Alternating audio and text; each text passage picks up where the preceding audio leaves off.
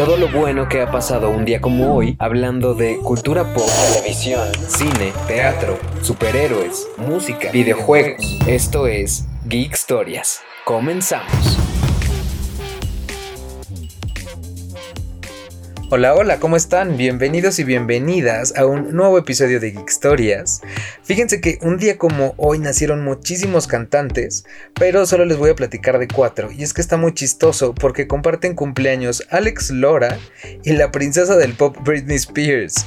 Estaría muy chistoso tenerlos a los dos en la misma fiesta. Pero empecemos con dos estrenos, uno de tele y uno de cine, porque en el 2013 se estrena Rick and Morty, que es como si metiéramos en una licuadora South Park Futurama y Family Guy, más Ren Stimpy, BBC Bothead y obviamente Volver al Futuro. Esta serie es exitosísima y tiene hasta la fecha cuatro temporadas, que es una animación claramente hecha para adultos. También podemos ver pues una referencia evidentísima a los protagonistas de Volver al Futuro, pero en situaciones súper perturbadoras. Además pues en el multiverso más divertido y de puro humor negro que hay. La serie ha recibido varios premios como la mejor serie animada y si quieren saber más de pues cómo la empezaron a crear, hay un mini documental que pueden creo que encontrarlo en YouTube y ver pues cómo se originó toda esta idea, de dónde vinieron los escritores, cómo lo hicieron, incluso el primer capítulo que lo armaron en 6 horas, en fin, muchísimas cosas más. Se los súper recomiendo. El otro estreno del que les quiero platicar es de una película que se llama A Few Good Men o Cuestión de Honor, que se estrenó en 1992, con Tom Cruise, Jack Nicholson, Demi Moore, Kiefer Sutherland y varios más. La película está basada en una obra teatral y creo que es de mis favoritas de esta onda de, juicios, investigaciones y demás. A la película le fue súper bien porque de los 33 millones de dólares que costó, recaudaría en taquilla más de 243, que de hecho recibieron varios premios y también Jack Nicholson como mejor actor. Dentro de las películas del género, que es como género judicial y demás, está en el top 10 y pues también tiene una de las escenas más icónicas en el cine cuando está Tom Cruise interrogando a Jack Nicholson, que se la super recomiendo si no la han visto y si ya la vieron, pues vuelvan a ver porque vale muchísimo la pena y además creo que no ha envejecido, o más bien ha envejecido con mucha sabiduría la película y para esa película Tom Cruise se ve súper chavito y eso que ya tenía unos 30 añitos. Así que pues vayan a verla, cuéntenme qué les pareció. Y seguimos porque ahora vamos a pasar a los cumpleaños. Y es que en 1946 nace Gianni Versace, que es pues este diseñador de moda italiano que fundó su propia casa que se llama Versace, que no es ni Versace ni Versace, como mucha gente le dice, es Versace. El logo está inspirado en Medusa, que también es como en la mitología, el escudo de Atenea y es un talismán y además es protector como para las malas contra las malas vibras y además para traer el éxito y pues demás. Jenny Versace también fue de los primeros diseñadores capaz como de relacionar este mundo de la alta costura con el mundo del espectáculo y de la música, porque pues era amigo de pues personas como la princesa Diana, Naomi Campbell, Madonna, Cher, Elton John, en fin, muchísimos más. También es bien sabido que pues tuvo su pareja Antonio D'Amico durante 15 años, hasta que pues tristemente una semana después de su último desfile, Andrew Cunanan pues lo asesinaría en Miami. Si quieren ver pues toda esta historia que seguramente ya la vieron, vayan a ver la serie que es El asesinato de Gianni Versace, que está la verdad súper bien hecha y la actuación de, de este hombre, ¿cómo se llama? Darren Chris. Vayan a verlo porque lo hace espectacular. Actualmente la marca pertenece a Michael Kors y habrían pagado por ella más de 2 mil millones de dólares, pero actualmente factura la marca solita 600 millones de euros al año. Pasando ahora sí a los cumpleaños en la música, como les contaba, en 1952 nace en Puebla el fresa más rockero o el rockero más fresa, como quieran verlo, Alex Lora, que pues eh, como todos sabemos es el titular del grupo El Tri desde hace más de 36 años. Con ellos ha vendido más de 30 millones de discos durante toda su carrera y ha tenido 5 nominaciones para los Grammys. Han hecho en total 22 discos 13 en vivo e incluso tienen 3, imagínense esto, el tri sinfónico y tienen incluso un MTV Unplugged. Una de las pues historias como más chistosas es que como él era de Puebla, se inspiró en la canción del ADO cuando estaba esperando pues literalmente su autobús en la terminal para ir a ver a su familia.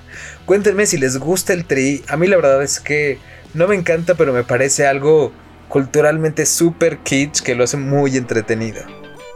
El segundo cumpleaños también en México es de 1975 cuando nace Samuel Parra, mejor conocido como Samo. Como todos sabemos, él empezó con el grupo Camila con Mario Dom y Pablo Hurtado, que desde su primer álbum Todo Cambió ya tendrían muchísimo éxito e incluso una nominación al Grammy. Después sacaron el disco de Dejarte de Amar, que también fue un exitazo, tanto que tuvo disco de diamante en México y cuatro nominaciones a los Grammys latinos. Por razones que yo desconozco, en el 2013 decide abandonar Camila y lanzarse como solista y también lanza su álbum Inevitable. Ha realizado también colaboraciones con gente como Thalía, Rake, Pandora y muchísimos más, pero la verdad es que yo prefiero pues toda esta etapa con Camila porque no sé si es que estaba yo bastante más chavo, pero lo disfruto y me gusta más todo el equipo que hacían con Mario Domital.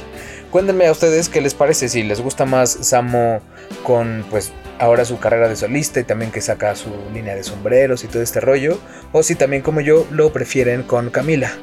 Ahora nos vamos a Estados Unidos porque en 1991 nace Charlie Puth, que yo lo conozco desde que subía sus covers a YouTube. Bueno, no lo conozco, me refiero a que lo veía. Que gracias a estos covers en el 2011 ganó un premio con la canción de Someone Like You, que incluso lo invitarían al show de Ellen y le ofrecerían ya en ese momento firmar un contrato con una disquera. También en el 2012 sacó otro cover de la canción de Need You Now, que les súper recomiendo que vayan a, verlos, están en YouTube. También la chava con la que los hace canta espectacular y pues se los súper recomiendo también pues para que vean el inicio de su carrera. La fama ya le llegó muy rápido cuando hizo la canción de See You Again y ahora pues también tiene sencillos muy exitosos como Marvin Gaye, We Don't Talk Anymore, Attention, en fin. A mí la verdad es que me da mucho gusto por él porque siento que esta es otra prueba de lo poderoso que es la plataforma de YouTube. Y pues si no, pregúntenle a Justin Bieber. Y pues que puedes alcanzar tus sueños de hacer lo que te gusta, grabarte, subirlo y pues a ver qué pasa. Y ya casi llegamos al final de este episodio, pero no se olviden de suscribirse al podcast. A mí me encuentran como Lalo Alcántara en redes sociales y también vayan a las cuentas de Geek Stories, donde les dejo muchas fotos, videos y GIFs muy divertidos de todo lo que platicamos durante el día. Finalmente, y como lo prometido es deuda, un día como hoy, pero de 1981, nacería la princesa del pop de los noventas, Britney Spears. Que bueno, de ella, ¿qué les puedo contar que no sepan? Ya podríamos estar horas y horas hablando de todo lo que pasa en su vida, en su carrera y demás.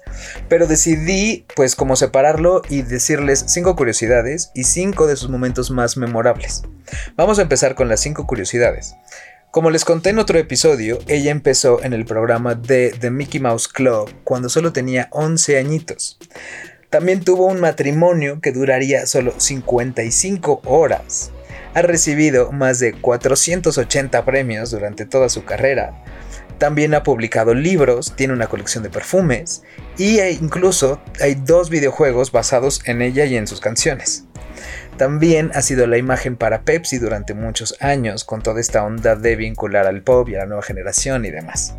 Por todo esto y mucho más, pues es la muy merecida princesa del pop.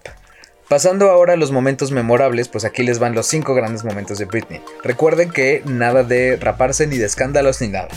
El primero es cuando saca su primer sencillo que es Baby One More Time, que desde ese momento tendría muchísimo éxito, y la sacan pues con todo este concepto de colegiala y demás. El segundo es con Oops, I Did It Again, con su traje de látex rojo pegadito, pegadito, pegadito. El tercero es con I'm Slave for You, cuando aparece con esta mega serpiente boa gigantesca. El cuarto es cuando obviamente le da un beso a Madonna en los MTV Video Music Awards. Y el quinto es con la canción de Gimme More con la frase It's Britney Bitch. También en tele ha salido en varias cosas, por ejemplo en Los Simpsons, en una cosa que a mí me encantaba de los noventas que es Celebrity Deathmatch, que curiosamente además sale contra Cristina Aguilera. También salió en Will and Grace, y se dice por ahí que también hay que agradecerle porque How I Met Your Mother sigue existiendo. Y es que ella salió en la tercera temporada y cuentan las malas lenguas que fue gracias a su participación que los ratings subieron y pues decidieron seguir con la serie y con todo lo que ya sabemos de hasta ahora. Así que pues corran y vayan a felicitar a esta princesa del pop en su red social de mayor confianza y también no se pierdan el episodio de mañana porque les estaré hablando de Queer as Folk, que es una de las series gays quizá más icónicas de todos los tiempos, y también de cuando salió el PlayStation. Así que nos oímos y leemos mañana. Bye. Suscríbete.